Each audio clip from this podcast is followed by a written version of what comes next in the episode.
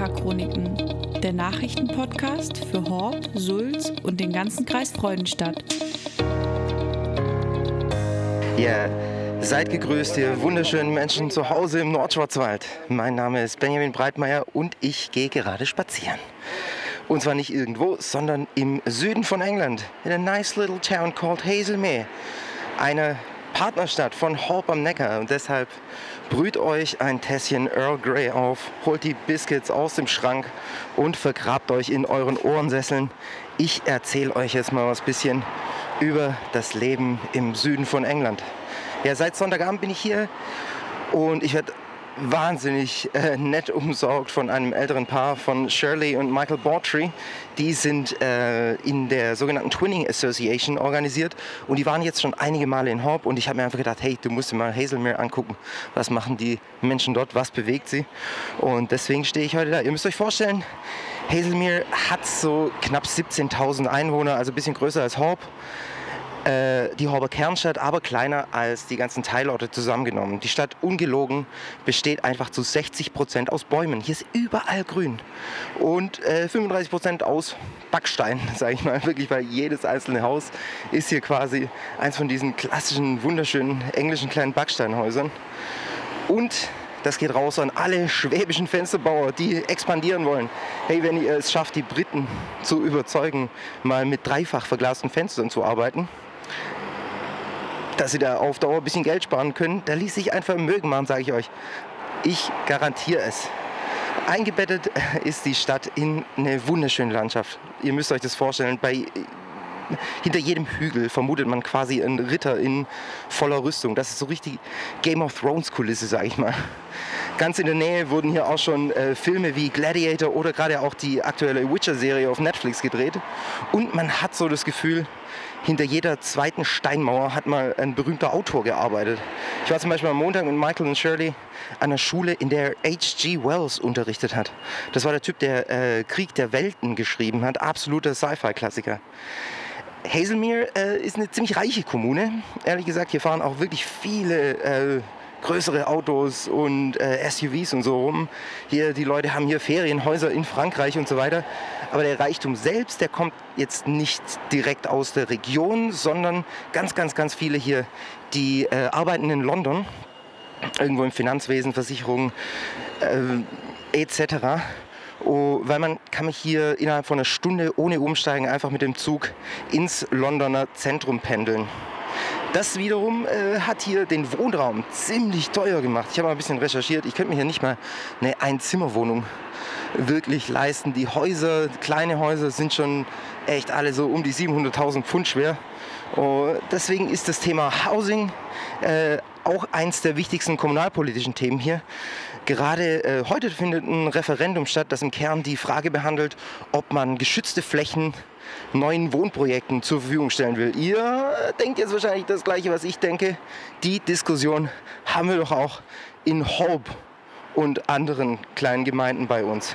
Überhaupt fand ich es super spannend, hier so diese kleinen Gemeinsamkeiten zu entdecken. So, die haben wirklich ganz ähnliche Probleme. Zum Beispiel hier machen auch in den kleinen Teilorten machen ja oft die äh, Bankfilialen zu. Damit muss man umgehen, wobei das hier gar nicht so schlimm ist, weil wirklich kein Mensch mehr irgendwas auch nur mit Bargeld bezahlt. Aber dann habe ich auch mit ein paar jungen Leuten geredet und ich habe ihnen natürlich die Frage gestellt, so ähm, What can you do in Hazelmere as a young person? Und eine, ein, äh, eine Antwort war ziemlich eindrücklich. You can just leave. Also du kannst einfach nur das Weite suchen und da, das Problem kennen wir aus unserer Region, weil äh, gerade in Horb haben wir natürlich auch das Problem, dass es an Angeboten für Leute im Alter so von 15 bis 35 fehlt.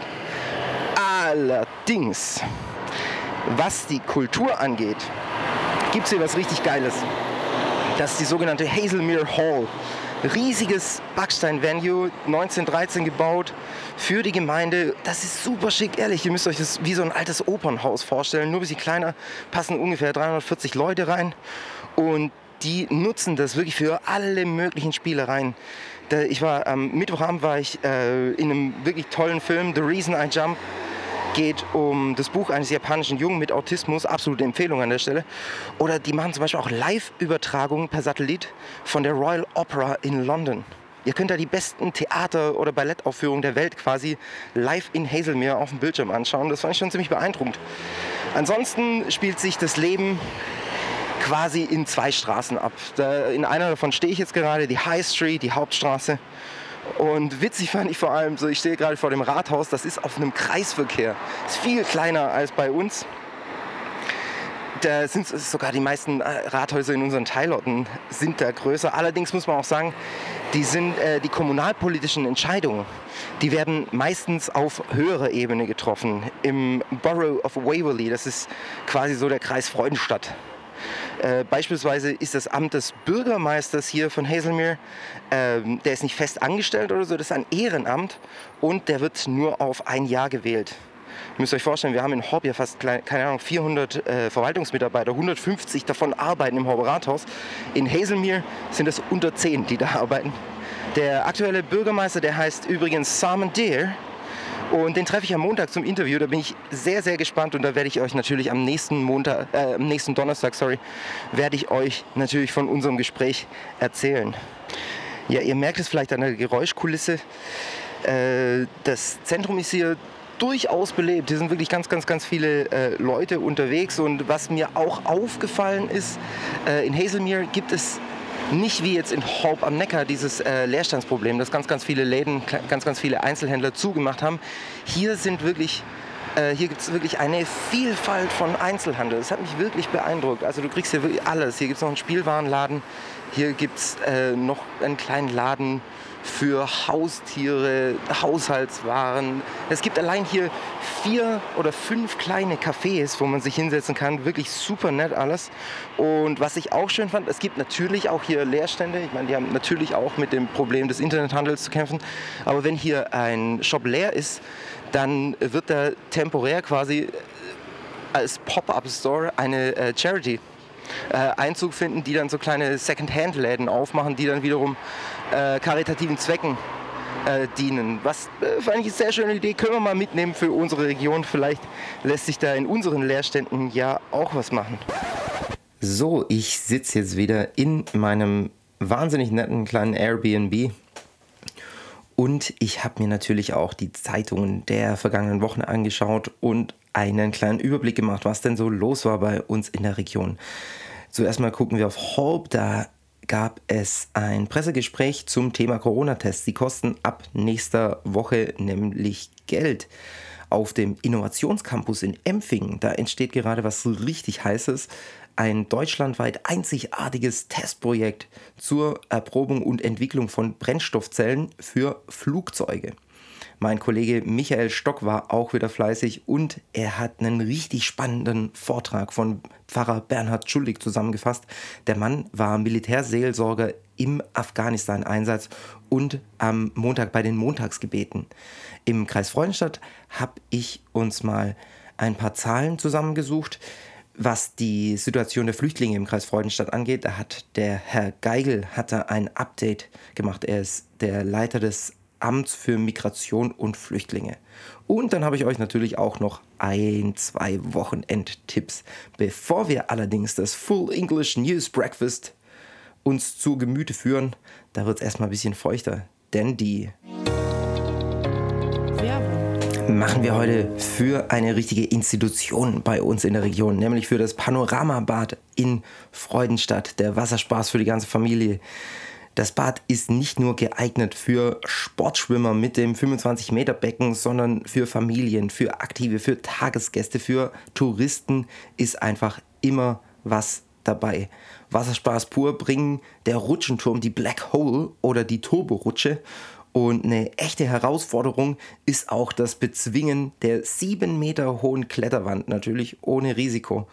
Für Familien mit Kindern ist der Kleinkinderbereich und das Kinderplanschbecken natürlich ideal. Da, äh, direkt daneben ist dann das Warmwasserbecken und ihr kennt ihn alle. Das ist so ein bisschen das Wahrzeichen, finde ich, für das Panoramabad. Der riesige Wasserpilz. Dort wird in regelmäßigen Abständen für kräftige Erfrischung sorgen. Vom Innern geht es über einen Wasserkanal direkt hinaus ins ganzjährig angenehm beheizte Außenbecken. Das ist vor allem im Winter immer ziemlich geil, wenn da die, die Dampfschwaden so über dem Wasser dann wabern Und zum Schluss gibt es noch einen ganz besonderen Tipp, weil ich glaube, das, also ich kenne absolut keine Einrichtung, die das noch hat. Aber im Panoramabad Freudenstadt, da könnt ihr in den Ozean abtauchen. In zwei verschiedenen Erlebniswelten könnt ihr Virtual Reality schnaucheln, heißt es. Und zwar mit einer Virtual Reality Taucherbrille mit einer 360 Grad Rundumsicht könnt ihr da gigantische Unterwasserwelten und Abenteuer erleben. Probiert es einfach mal aus. Dienstag bis Freitag von 15 bis 17 Uhr. Samstags und Sonntags von 11 bis 17 Uhr. Buchbar ist das äh, VR-Abenteuer vor Ort an der Kasse, auch mit Kindern ab 8 Jahren, die schwimmen können. Für den Einlass beachtet bitte die gültigen Einlassvoraussetzungen gemäß der Corona-Verordnung. Aktuell ist der Zugang nur mit 3G-Nachweis möglich. So, für meine Holber-Freundinnen und Freunde ganz kurz vorab, weil mich echt schon einige Leute darauf angesprochen haben. Der Aufzug im Parkhaus geht wieder. Das war ja schon Ende Juni offen und eigentlich hieß es so, innerhalb von zwei Wochen wird auch der, pa äh, der Aufzug dann wieder ähm, instand gesetzt. Aber das hat jetzt ewig gedauert, wirklich. Und wir haben uns alle gefragt, okay, läuft das Ding irgendwann wieder und so. Und Darauf können wir jetzt eine Antwort geben. Ja, er läuft wieder. Die hatten irgendwie einen Wasserschaden noch und es war wahnsinnig schwierig, an die elektrischen Bauteile zu kommen. Egal, auf jeden Fall können wir jetzt wieder von der Unterstadt in die Oberstadt ganz entspannt fahren, ohne allzu arg ins Schwitzen zu kommen. So, wie gesagt, habe ich noch eine weitere Horber-Geschichte am Start, aber die geht natürlich auch äh, die ganze Region an, denn ab Montag werden viele ungeimpfte tiefer in den Geldbeutel greifen müssen. Ab 11. November gibt es keine kostenlosen Schnelltests mehr. Darüber hinaus wird sich aber in Haupt gar nicht so viel ändern. Das Testzentrum in der Markthalle, das wird weiterhin geöffnet haben. Das macht dann ab sofort Karin Hinger, die hat bisher auch schon außerhalb der Regelöffnungszeiten ausgeholfen. Karin hat beim Pressetermin gesagt, dass sie pro Test 10 Euro verlangen wird. Und das ist übrigens günstiger, als der Test bisher vom Staat vergütet, äh, vergütet wurde. Das waren 12,50 Euro, glaube ich, zuletzt. Und ganz wichtig, weiterhin kostenlos beim Schnelltest für diejenigen, die zum Beispiel Kontaktpersonen von Covid-19-Infizierten sind oder nach Auftreten von Infektionen in Einrichtungen und Unternehmen.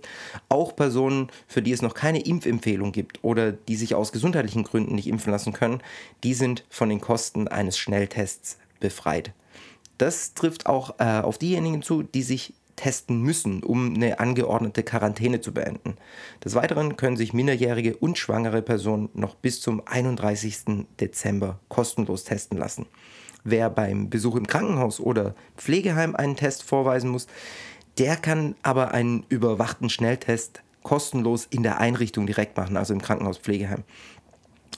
Noch ein äh, interessanter Aspekt, die Karin, die wird auch neuerdings PCR-Tests anbieten.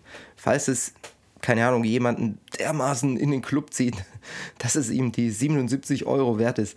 Das Ergebnis kriegt ihr dann per verschlüsselter E-Mail. Das wird vor allem dann relevant, wenn im Land die sogenannte Warnstufe ausgerufen wird. Ihr, ihr, erinnert euch, gerade gilt ja dieses dreistufige Modell, das an die sogenannte Hospitalisierungsinzidenz angelehnt ist. Das ist der Corona-Faktor, der jetzt die sieben Tage Inzidenz abgelöst wird. Da wird dann auch noch reingerechnet, wie viele Leute ähm, auf den Intensivbetten liegen. Und da hat uns die Karin Zitat gesagt, sollte die Warnstufe in Baden-Württemberg verkündet werden, müssen nicht immunisierte Personen für viele Angebote einen PCR-Test vorweisen. Diesen könnten Sie dann zumindest bequem in der Markthalle machen. Damit hat sie recht und ihr wisst Bescheid. Unser nächstes Thema geht den ganzen Kreis Freudenstadt an. Es ist ja ziemlich ruhig geworden seit äh, dem Jahr 2015 um die Menschen mit Fluchthintergrund im Kreis. Und neulich hat der Leiter des Amts für Migration und Flüchtlinge, Benjamin Geigel, mal die aktuellen Zahlen von Menschen aufgearbeitet, die hier bei uns Asyl suchen. Und ich habe euch äh, einfach kurz die wichtigsten Hard Facts. So aktuell sind beispielsweise 470 Personen im Kreis, die Asylanträge gestellt haben, untergebracht. 2019 lag die Zahl bei 480. Dann ging es 2020 wieder ein bisschen runter auf 440 und jetzt ist sie einfach ein bisschen gestiegen. Im Corona-Jahr 2020 kamen bei uns 91 geflüchtete Personen an, die der, Land, die der Landkreis aufgenommen hat. 2019, Jahr davor, waren das noch 122 Flüchtlinge. Der Rückgang ist laut Geigel ist jetzt wenig überraschend, auf die Pandemie und die teilweise geschlossenen Grenzen so. Wir konnten ja teilweise das Land nicht verlassen und so weiter zurückzuführen. Allerdings sagt Geigel auch, dass man jetzt gerade merkt, dass wieder mehr Menschen zu uns kommen, vor allem auch aus Afghanistan und immer noch Syrien. Waren es zum Beispiel Anfang des Jahres noch so fünf, sechs Menschen pro Monat, die hier im Kreis Freudenstadt äh, eine Blei besuchten, stieg die Zahl jetzt im Oktober wieder auf 20. Die meisten Menschen davon, die kommen immer noch aus Syrien. 120 Menschen mit äh, syrischem Migrationshintergrund leben bei uns im Kreis Freudenstadt. Ende 2019 waren das nur 40. Die, Anerken äh, die Anerkennungsquote der Syrer ist, ähm, liegt immer noch bei knapp 90 Prozent. Und einfach zum Vergleich von den Menschen, die aus Nigeria zu uns kommen, da liegt die Anerkennungsquote bei lediglich 8,2 Prozent, hat er gesagt. Die haben dann oft eine sogenannte Duldung, die muss aber regelmäßig verlängert werden und sie müssen immer damit rechnen, dass sie abgeschoben werden. Und wir haben da schon einige Geschichten gemacht mit äh, Leuten, die nur so einen Duldungsstatus hatten und das ist super belastend für die. Und von den Menschen, da haben jetzt 170 diesen Status bei uns im Kreis Freudenstadt. Ende 2019 waren das noch 90. Wir schwenken rüber nach Eutingen, nicht genau nach Eutingen, wir schwenken rüber ins Koi mit unseren Adleraugen. Wir gehen auf die Liebfrauenhöhe. Da war nämlich am Montag eine weitere Ausgabe der Montagsgebete und da war ein ganz besonderer Redner. Da in Eutingen ist er natürlich sehr, sehr bekannt. Das war Pfarrer Bernhard Schulig. Und mein Kollege Michael Stock, der hat euch die Zusammenfassung seines Vortrags. Wir erinnern uns, der erste Montag im Monat steht in Eutingen ganz im Zeichen der politischen Montagsgebete. Neben dem gemeinsamen Gebet steht dabei ein Impuls von unterschiedlichen Personen aus Politik, Kirchen und Gesellschaft im Mittelpunkt. Diese Woche war Bernhard Tschulik, Pfarrer der katholischen Seelsorgeeinheit Eutingen, der Impulsgeber auf der Liebfrauenhöhe in Ergenzingen. Er sprach über seinen Afghanistan-Einsatz als ehemaliger Bundeswehrseelsorger. Oder besser über seine Einsätze. Dreimal war Tschulik nämlich in dem Land in dem Kriegsgebiet gewesen. Und das Thema ist mit dem Abzug der Bundeswehrsoldaten aktueller denn je. Es stößt bei den Bürgerinnen und Bürgern auf Interesse. Jedenfalls belegen das die Besucherzahlen zu Tschuliks Vortrag. Die Organisatoren hatten reichlich zu tun, noch mehr Stühle zu besorgen. Mehr als angenommen waren gekommen, um sich den Vortragsabend nicht entgehen zu lassen. Anhand einer Fotostrecke brachte Tschulik den Gästen die Region näher, gab so tiefen Einblick in die mit teilweise schneebedeckten Berge und die abwechslungsreichen Landschaften. In den Bergen von Kabul hätte ein wunderschönes Skigebiet entstehen können. So einen weißen Schnee habe ich noch nie gesehen, sagte Tschulik. Und dann ist da aber auch die andere Seite. Tschulik in Armeeuniform, Tschulik im Ausführen seines Jobs als Militärseelsorger. Was macht es mit Soldaten, die nicht rausgehen können, keine Freunde treffen können? Die Arbeit nie hinter sich zu lassen, ist im Einsatz der Alltag.